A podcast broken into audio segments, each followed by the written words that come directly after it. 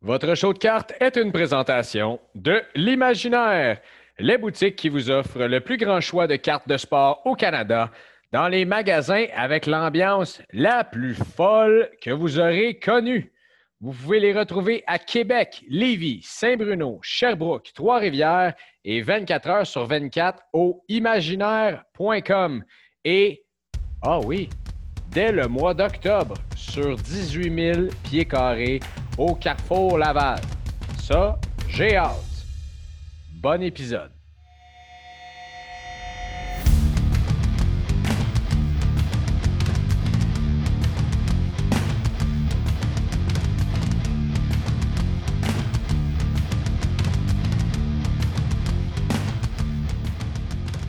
Salut tout le monde, chaud de cartes, épisode 8, encore avec l'ami Yannick Godbout des boutiques imaginaires. Comment ça va Yannick? Très bien, toi mon Greg? Ça va bien. Hey, le son est écœurant. Ah ouais. J'aurais, j'aurais aimé, euh, j'aurais aimé euh, faire la rencontre euh, en direct de Playa del Patio, mais euh, la température ce soir ne le permet aucunement à Québec. Alors, c'est pour ça que je suis en direct live de mon sous-sol.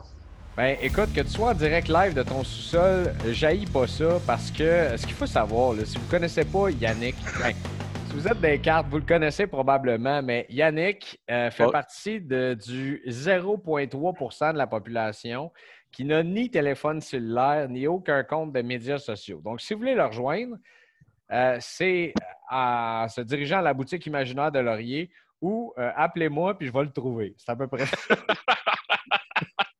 C'est bien dit, ça, c'est bien dit. Et, euh, et là, Yannick est en direct de chez lui sur un Zoom euh, avec un micro. euh, c'est- fantastique à voir. Attends, je pense que je vais faire un screenshot de tout ça. Attends un petit peu. Et voilà.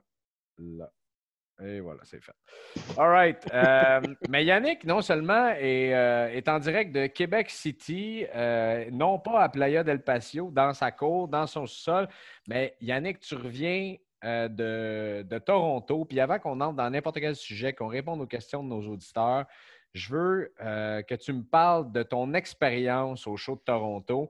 Moi, de ce que j'ai su de plusieurs sources, euh, d'amis qui étaient là, c'était écœurant comme show de cartes. Est-ce que tu abondes dans le même sens? C'est probablement le Toronto. Tu sais, moi, je te dirais Toronto, on va là depuis, mon Dieu, pas loin d'une dizaine d'années. C'est probablement le Toronto où j'ai vu qu'il y avait le plus de stock, on va dire de gros stock. Là. Euh, euh, la quantité de dealers qui avait que du high-end, que du high-end vintage, la, je dirais la diversité des sports. Euh, on s'en était déjà parlé, puis euh, je te disais, oui, c'est un show de mais il y a de plus en plus des autres sports. Mais là, oh my God, euh, de la Formule 1, en veux-tu, en voilà, du soccer, en veux-tu, en voilà, beaucoup de basketball, beau, je dirais pas beaucoup trop, parce que je suis pas méchant comme ça, mais beaucoup de cartes des Blue Jays. Oh my God, qu'il y avait du stock des Blue Jays, en était. Ah, j'y ai pas pensé, mais j'aurais dû te dire. Puis ça a baissé un peu aussi là, la valeur des, euh, des, des joueurs des Blue Jays parce que, bon, ils ont, ils ont pris une petite streak un petit peu plus. Puis je pense qu'on s'attendait aussi tout de suite à ce que Vladdy Jr. reprenne sa saison qu'il avait connue l'an dernier. Donc, euh, et Vladdy et Beau Bichette ont baissé un peu. Donc, ça- peut-être une petite X-Fractor PSA 10, là, ça me tentait peut-être, là, mais j'ai oublié de te le dire. Donc, euh, Il n'y a pas de problème. C'est pour. euh, c'est c'est pas une une de une, fait qu'on on devrait retrouver ça un jour. oui, effectivement. Puis euh, c'est pas comme si on est dans un rush de l'acheter non plus. Là. Oh que non. Oh Euh, donc, tu disais qu'il y avait beaucoup de cartes des Blue Jays, puis l'expérience en tant que telle, la chasse euh, a été bonne pour, euh, pour, pour les boutiques imaginaires, mais toi aussi, perso? Oui, euh, ben, c'est l'avantage quand on collectionne quelque chose que peu de gens collectionnent. Des fois, les gens sont vraiment très contents de vendre, euh, de faire des bons prix. Alors, euh, non, pas loin d'une trentaine de nouvelles Mike Richter à placer dans les cartables, quelques petits coups de cœur à gauche, à droite. On s'entend, là, c'est du. C'est beaucoup. C'est quatre jours, c'est quatre jours de high candy, l'Expo de Toronto.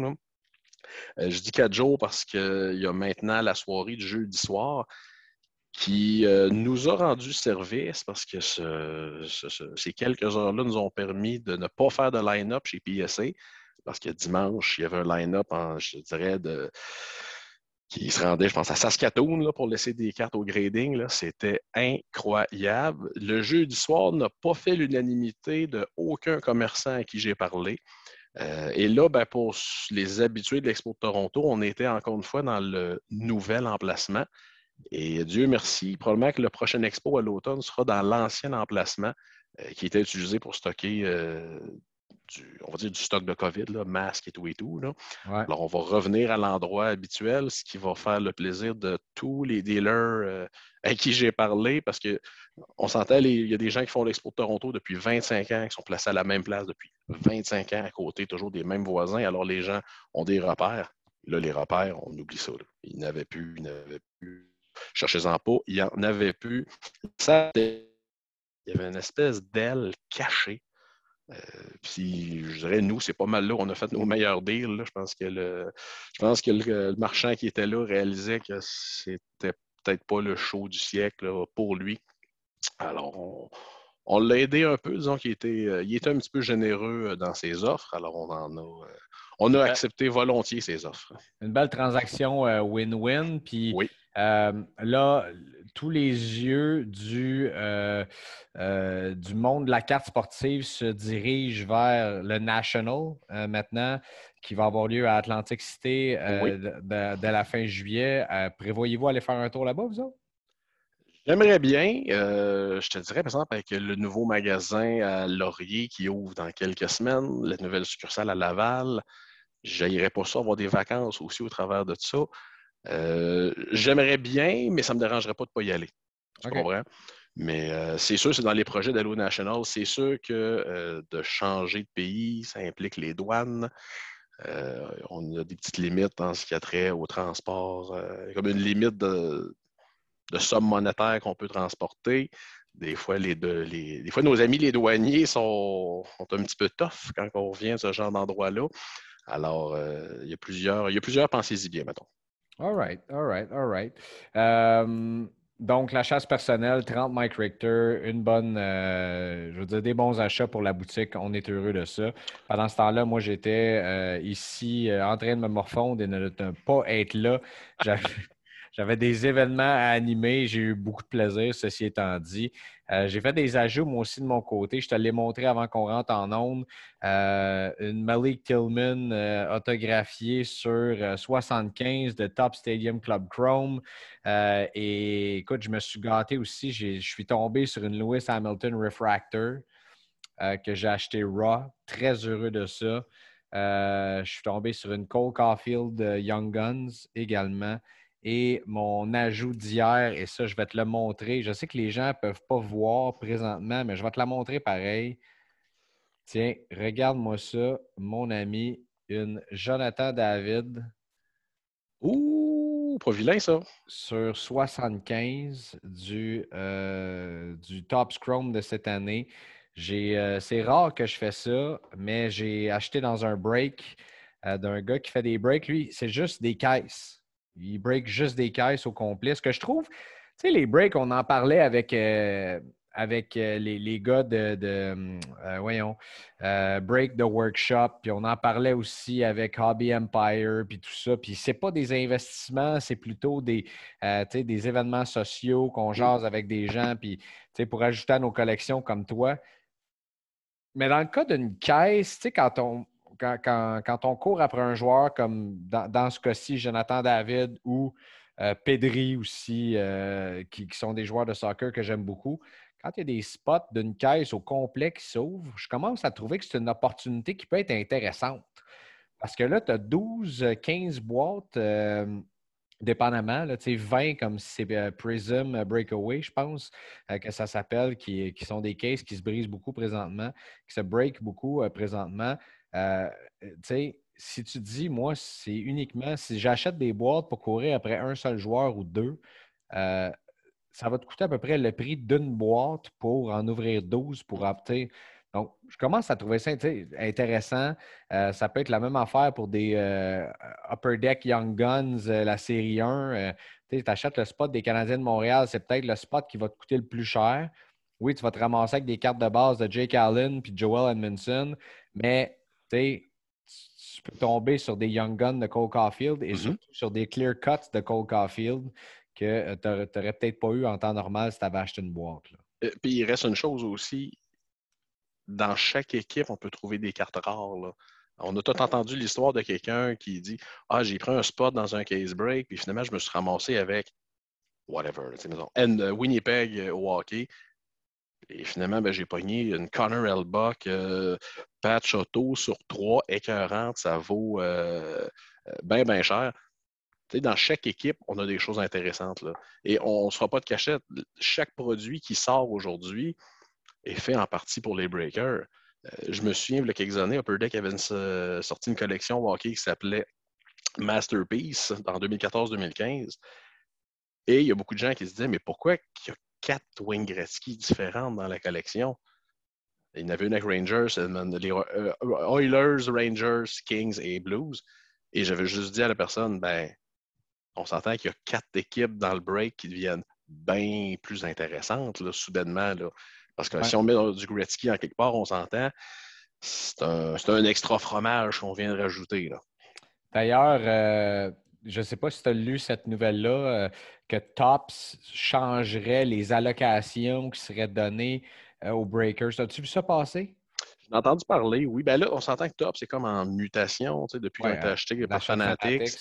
Euh, on s'entend, Fanat- ça va un petit peu devenir malheureusement comme, euh, comme Panini. là. C'est-à-dire, on, Panini aime bien vendre des boîtes directement sur leur site web, directement aux collectionneurs, dans le but de couper l'herbe sous le pied des, des commerçants. Euh, mais c'est une question de temps avant que Top slash Fanatics euh, en fasse un petit peu de même aussi.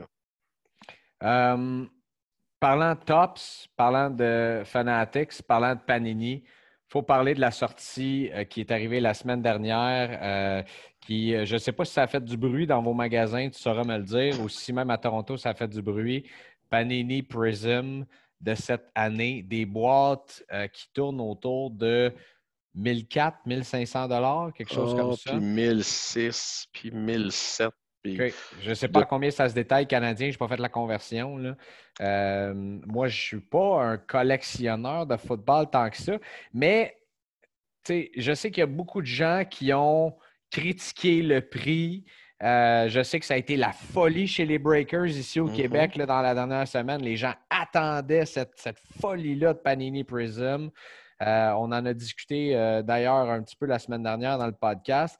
Mais je voulais peut-être mettre les pendules à l'heure avec, avec toi sur peut-être une coupe de joueurs que ça vaut la peine de tenter d'aller chercher les cartes et de peut-être justifier un peu le prix de la boîte parce que le rookie class de cette année-là est juste complètement débile avec quoi, cinq ou six corps arrière quand, Mhm. quand, quand tu euh, inclus Davis Mills qui est là-dedans.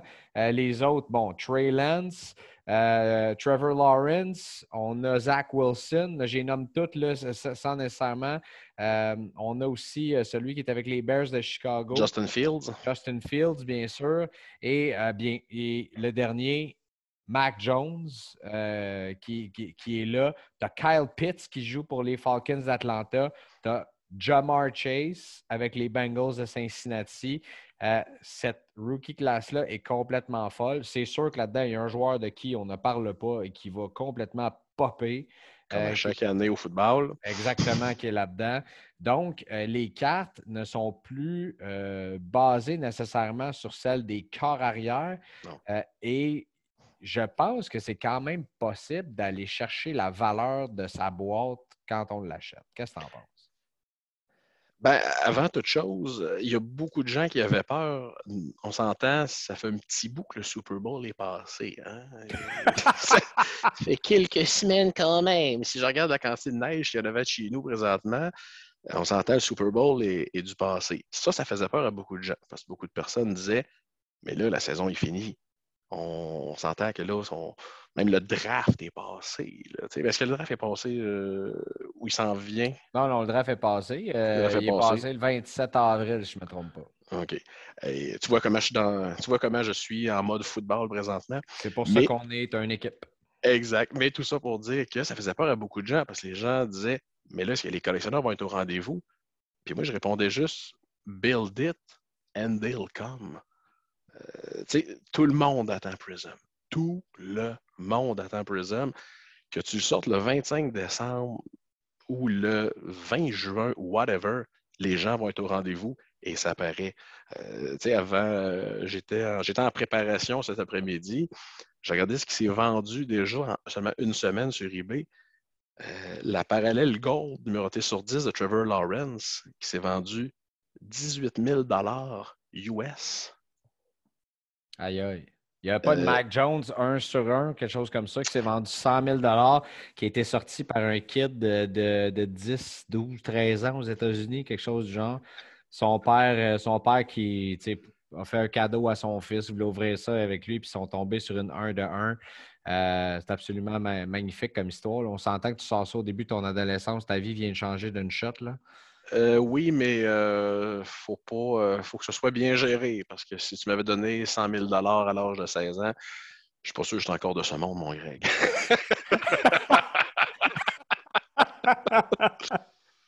Mais euh, et euh, c'est quoi l'autre vente aussi? Euh, une Justin Fields, la parallèle Gold Vinyl, qui est vraiment superbement belle.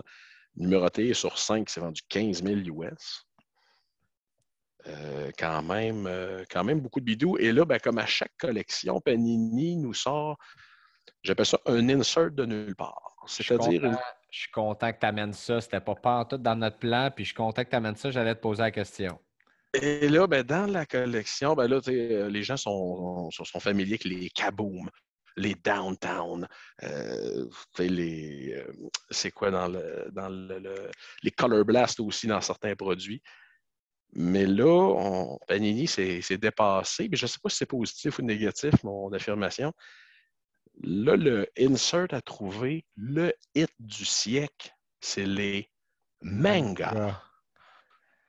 Oh my God. C'est. Euh, euh, je ne sais pas si j'aime ça. je m'excuse de dire ça.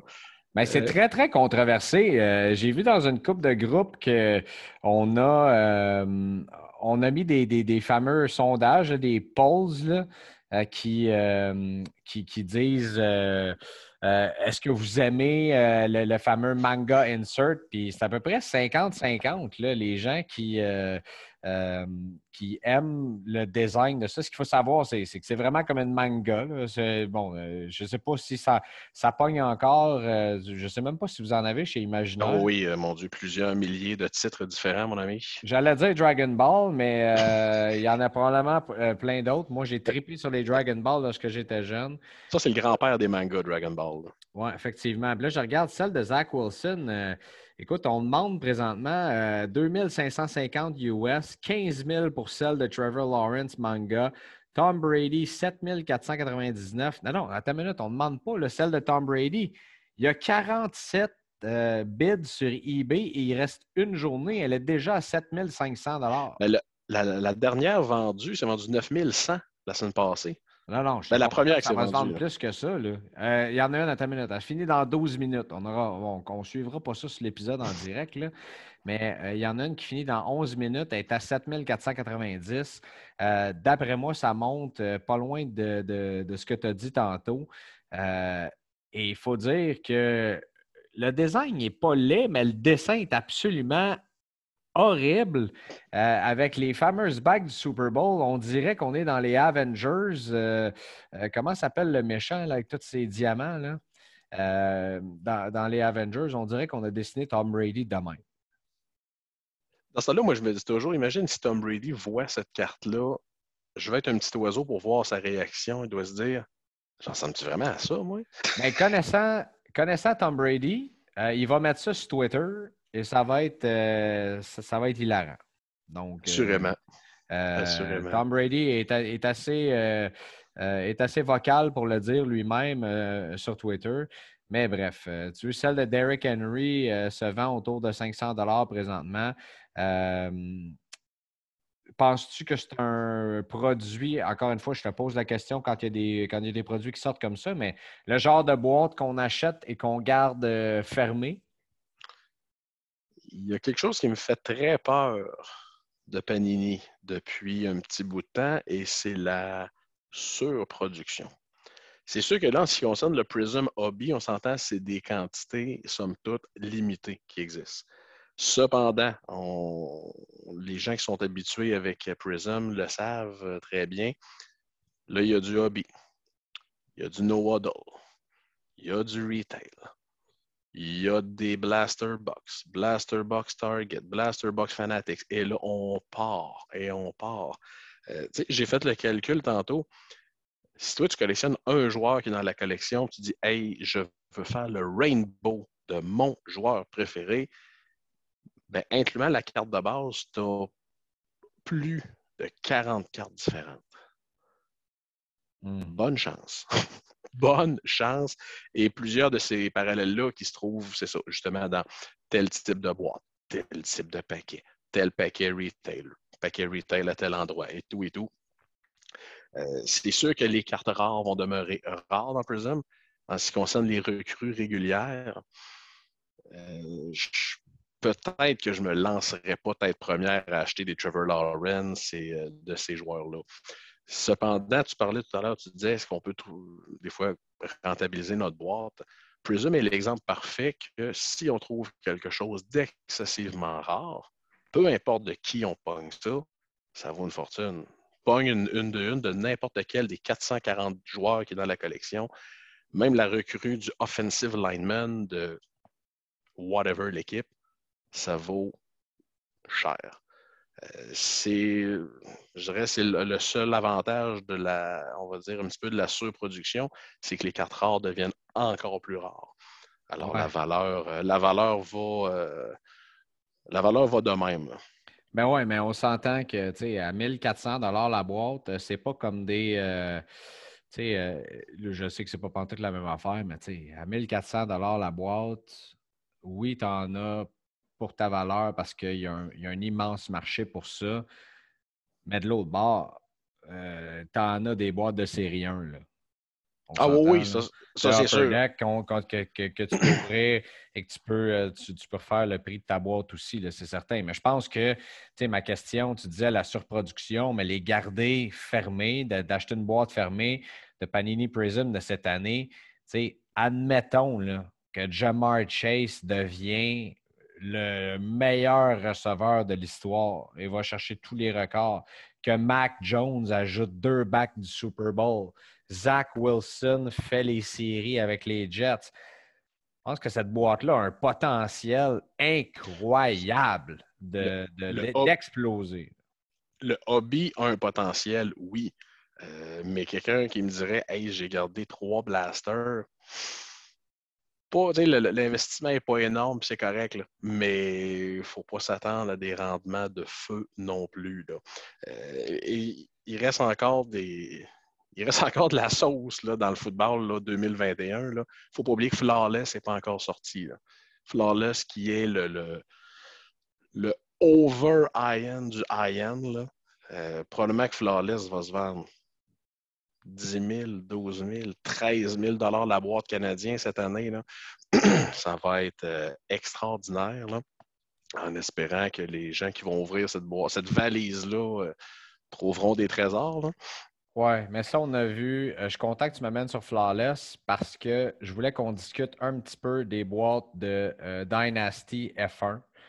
Euh, parce que c'est un petit peu la même affaire. C'est du high risk, high reward. Il y a des gens, il y a un ami du hobby qui, d'ailleurs, comme moi, a une compagnie de café à Nashville qui euh, a ouvert une boîte. En fait, c'est dans un break qu'il a participé, s'est fait donner euh, un, random spot ou quelque chose comme ça et a fini par sortir la Lewis Hamilton, le, watch patch.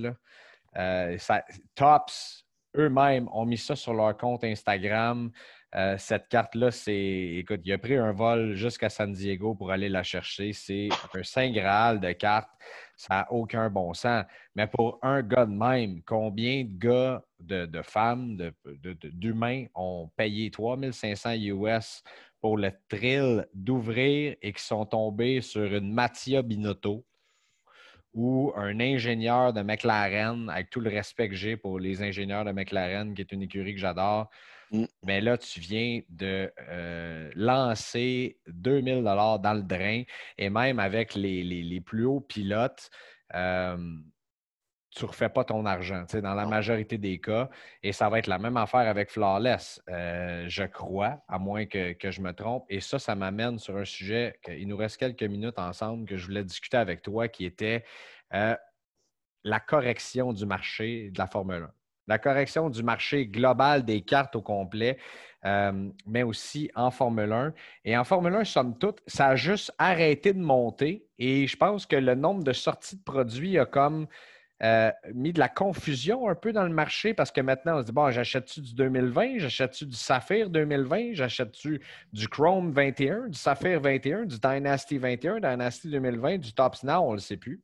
Mm-hmm. Euh, et je voulais t'amener sur des statistiques qui sont sorties dans le marché récemment, comme quoi, oui, tout le monde n'arrête pas de dire que dans le marché, euh, on, entre, ben, on entre en récession globalement, mm-hmm. mais, mais euh, selon Card Ladder, qui est un, euh, qui, est un logiciel que moi j'utilise beaucoup pour aller trouver la valeur des cartes, les dernières vendues et tout le reste, on a enregistré le mois le plus, euh, on dit the highest month of sales in history en mai 2022 avec 235 991 139 dollars de, en transactions dans le hobby en tant que tel. Ça, c'est sur PWCC, eBay, euh, MySlabs et toutes les autres plateformes qu'on peut voir. Eux, Card vont chercher 14 sources différentes. Euh, et 2 114 809 ventes uniques pour une moyenne de 111 et 59 sous total. Et moi, quand j'ai vu ça, j'ai envoyé un email au gars qui est Josh qui programme tout ça pour Card Ladder et je lui ai dit est-ce que le nombre de transactions est en baisse? Parce que on dit que le high-end monte, admettons, s'il s'est vendu euh, la triple logo man de Jordan dans ce mois-là à 5 millions, ça vient changer la donne pas mal s'il n'y a pas eu de transaction. Mais non, comparativement à avril, on a eu 1 million, j'arrondis, mais 1 771 000 transactions, 2 114 000 en mai et euh, les autres mois d'avant, euh, mars, 2 199 000 et on, on vivote autour de 2 millions. Donc, le marché continue quand même d'être là, malgré qu'on dit que les gens se préparent pour le National euh, et on attend la Coupe du Monde, qu'on est dans le off-season de la NFL, euh, bientôt de la NBA et autres. En gros, euh, je, te, donne ça. J'ai vu tes expressions faciales qui semblaient surprises, mais tu penses quoi de ces, de ces statistiques-là, toi? c'est très paradoxal. Ben, c'est paradoxal. J'ai pensé à ça en fin de semaine à l'expo. Euh, on s'entend, là, c'est pas une cachette, la récession euh, cogne à nos portes.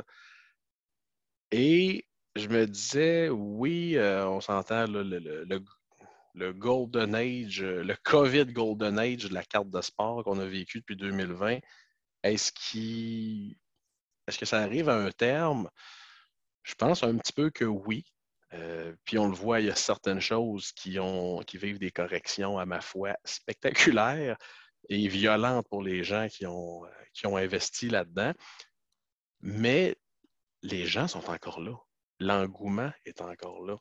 Euh, et des fois, je dis aux gens, dans les années 90, quand il y a eu l'incroyable boom des débuts des années 90, il y a beaucoup de gens qui ont arrêté au milieu des années 90 mais il y a beaucoup de gens qui ont continué aussi. Alors oui, dans toutes ces personnes-là qui ont rentré dans le hobby en même temps que tout le monde en mars, avril, mai, juin 2020, ben oui, il y a des gens qui vont tout vendre et qui vont dire Ah ben c'est fini, tout et tout, mais il y a des gens qui vont rester. C'est sûr que les habitudes d'achat des gens changent tranquillement pas vite. Euh, on s'entend à 2,23 le litre. Euh, tout devient un petit peu plus cher et on s'entend, c'est un hobby des cartes. C'est un hobby, ça ne se met pas dans une assiette, ça ne se met pas dans la réservoir d'essence de notre véhicule. Alors, c'est sûr que, un moment donné, c'est peut-être plus la priorité que c'était pour beaucoup de gens. Et euh, c'est une autre preuve. Tu sais, cette semaine, encore là, j'étais à l'expo. Puis, à un moment donné, j'ai tout regardé ça. J'ai regardé la scène, j'ai regardé tout. Puis, je me suis dit, c'est une autre preuve que la vie redevient normale un petit peu. Euh, de pouvoir jaser avec euh, un de mes bons contacts que j'ai qui est en Suède, qui a fait le voyage Suède, Mississauga.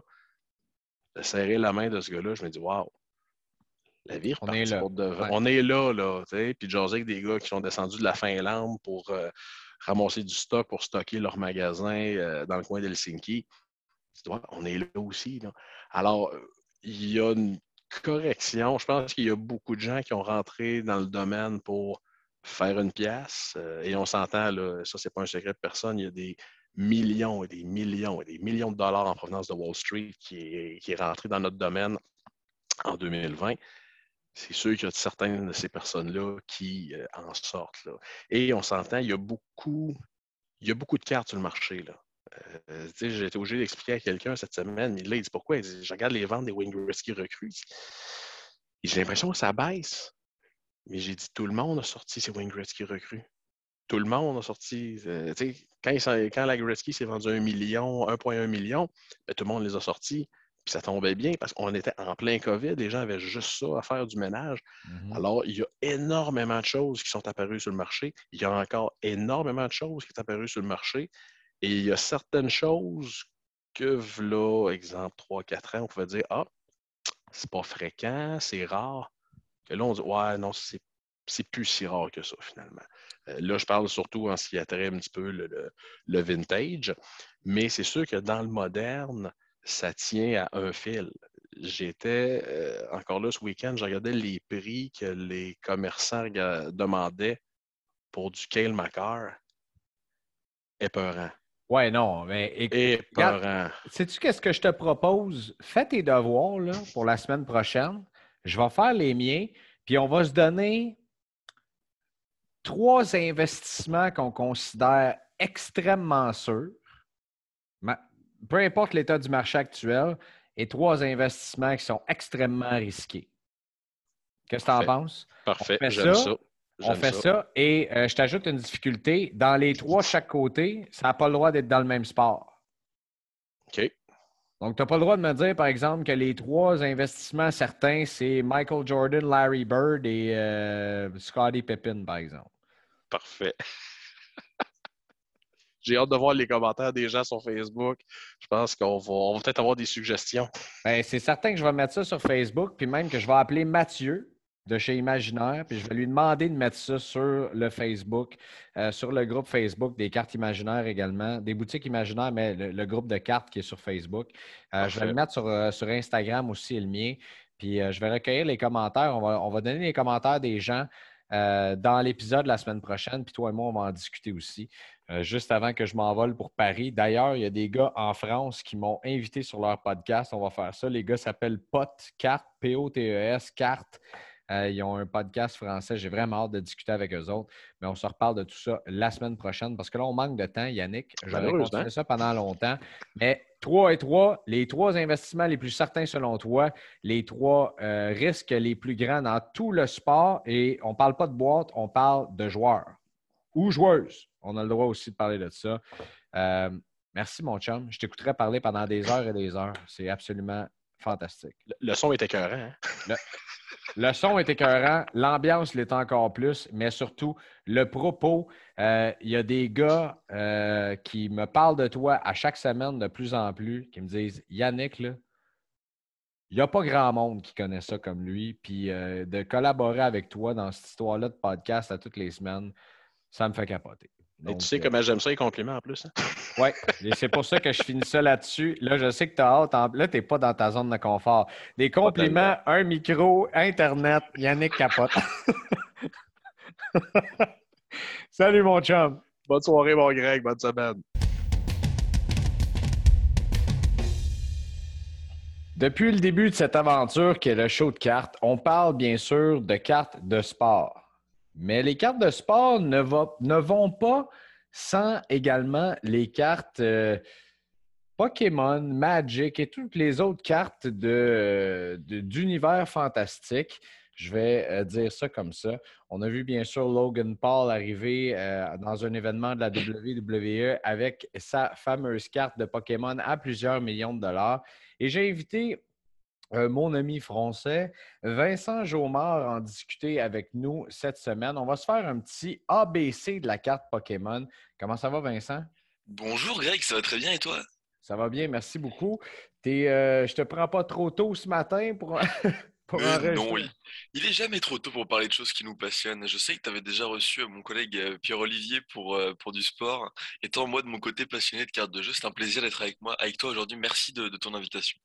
Ben, ça me fait euh, grandement plaisir. Euh, quand, euh, quand on s'est croisé à la boutique Imaginaire, je me suis dit, quand, quand tu m'as dit que tu étais un expert de cartes Pokémon, je me suis dit que tu étais la personne toute désignée pour être le premier à nous en parler cette, cette semaine. Allons-y de cette façon-là. Je ne veux, pas qu'on rentre trop spécifique dans le marché encore parce qu'on on va en parler dans, dans les prochains mois, c'est certain.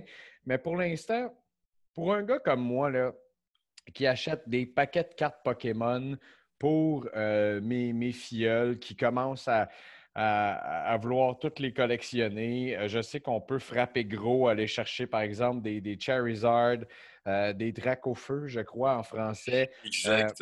à plusieurs milliers de dollars. Dis-moi comment ça fonctionne les cartes Pokémon à la base. Là? À la base, les cartes Pokémon, c'est quelque chose qui existe depuis très longtemps. On le sait tous qui venait d'un animé, d'un manga qu'on voyait à la télé quand on était un petit peu plus jeune, très jeune. Ça remonte à bien longtemps pour moi. Euh, je, suis presque nostalgique. Puis, donc, à cette période-là, il y a eu des cartes Pokémon qui ont été sorties. Les, cartes Pokémon qui ont le plus de valeur, je t'entendais parler de la carte de Logan Paul tout à l'heure. C'est des cartes de ces années-là euh, qui ont été donc conservées dans des très bons états, qui ont été gradées. Ça, c'est un peu euh, uniforme. Ça fonctionne pareil dans les cartes de sport avec PSA, BK et compagnie. Puis ces cartes-là, qui sont très anciennes, très rares, qui ne sont plus printées, donc qui ne sont plus disponibles à l'achat, à moins d'acheter des, paquets de cartes de ces années-là que des personnes auraient conservées, qui sortent du coup à des prix très dispendieux. Et ces cartes-là sont super intéressantes à avoir parce que c'est des cartes de grande valeur. Puis tu vois, on en parle, mais pas plus tard qu'il y a deux semaines, au Imaginaire, justement, on a racheté une carte de Charizard First Edition Graded Beckett 8.5. Puis on parle quand même d'une carte à plus de 15 000 dollars. Wow! Wow! Mais ça, on peut plus, si, admettons, on se dirige dans les boutiques imaginaires puis on achète quelques paquets, on ne peut plus tomber sur ce type de carte-là. C'est ce que tu dis on peut plus tomber sur ce genre de carte-là à moins de trouver des, produits un peu collector.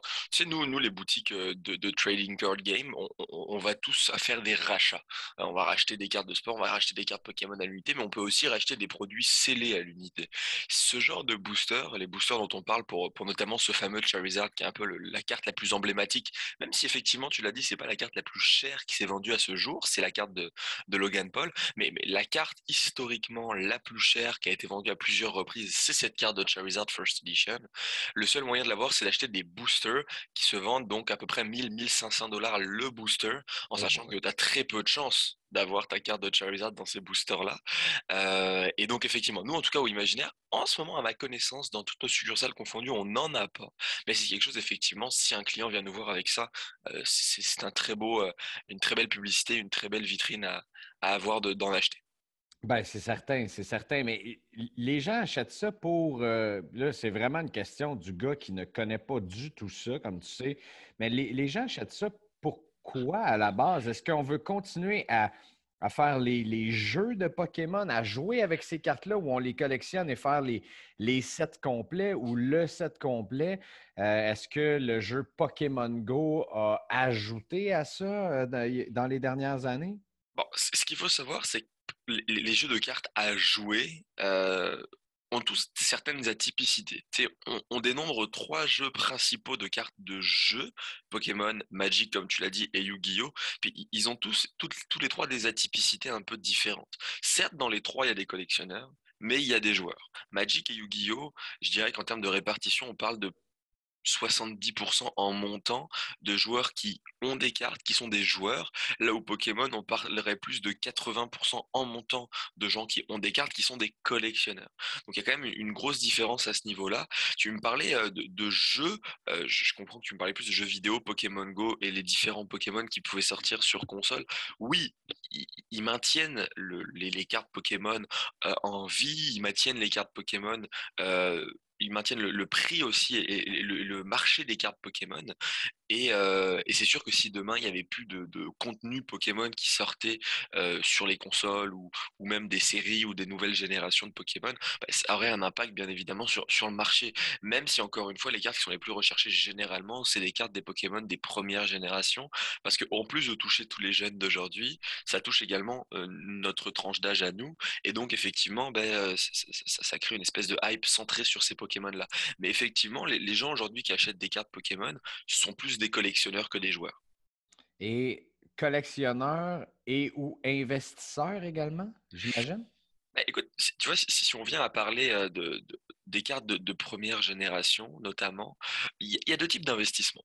Tu as les investissements un peu safe, où tu vas acheter des produits scellés tu vas les garder une certaine durée parce que tu, tu que ça va prendre de la valeur.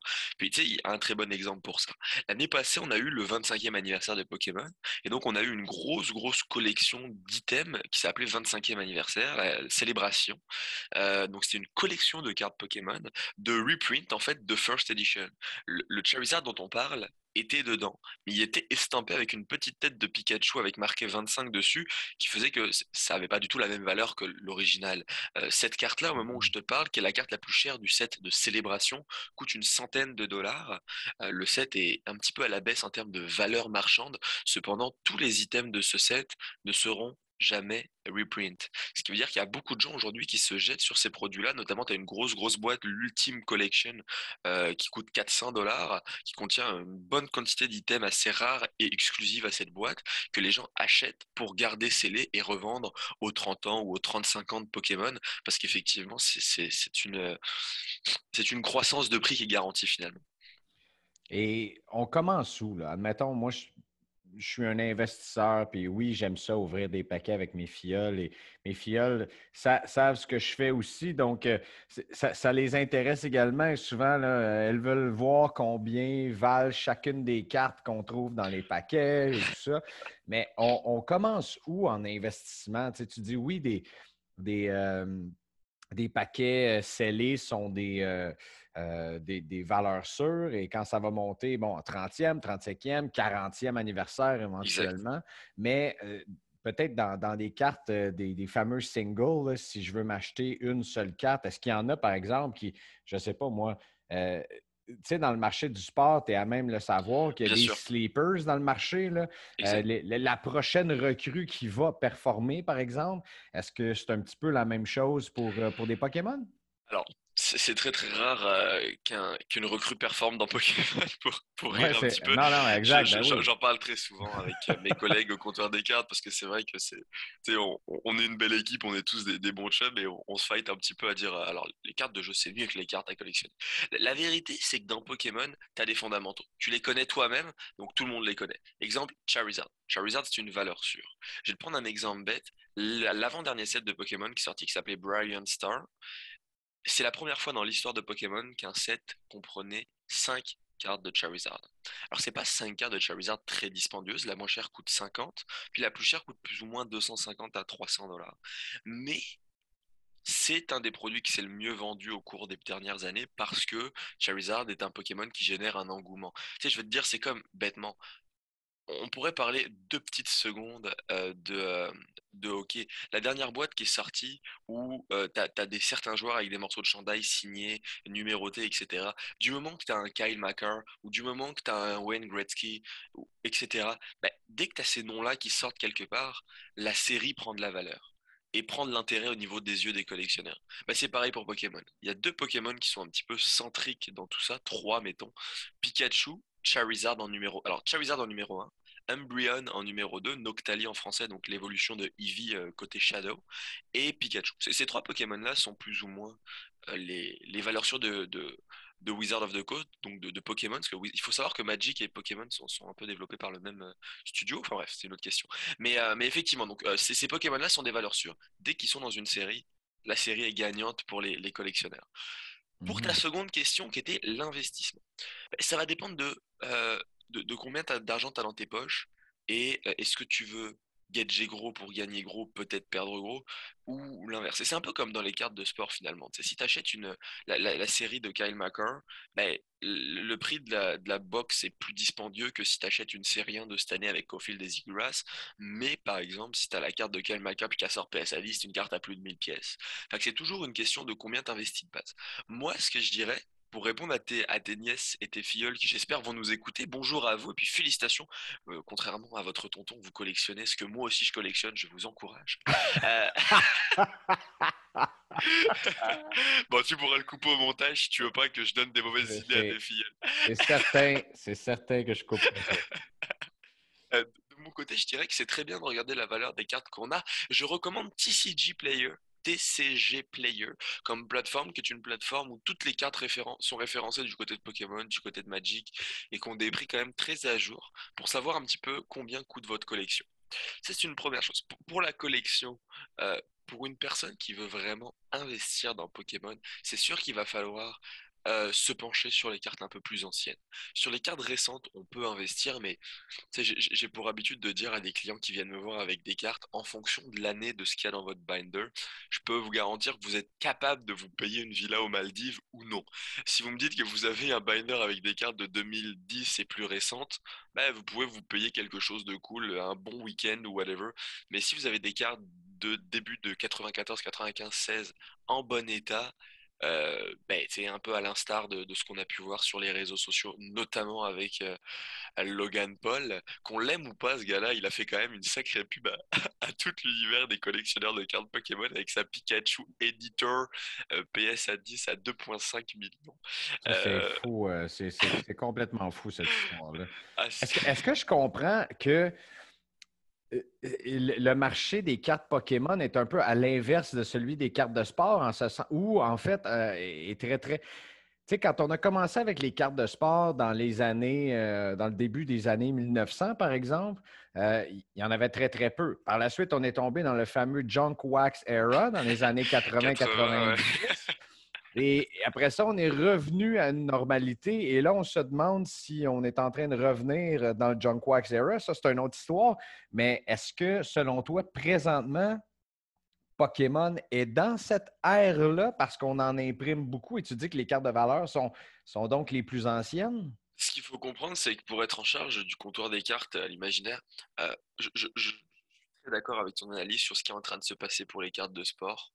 Euh, je pense qu'on est, en train d'arriver dans une année, dans une période un petit peu spécifique euh, où on, est vraiment un peu trop en train d'emprunter. Tu on l'a vu un peu à l'instar de la série 1 qui a été sortie un peu à bout de bras après six mois de retard. La qualité des printings, on en parlait ensemble hier en présentiel hein, quand tu as ouvert ta boîte, euh, la qualité des printings est, de plus en plus décevant. j'ai peur qu'on arrive à ça.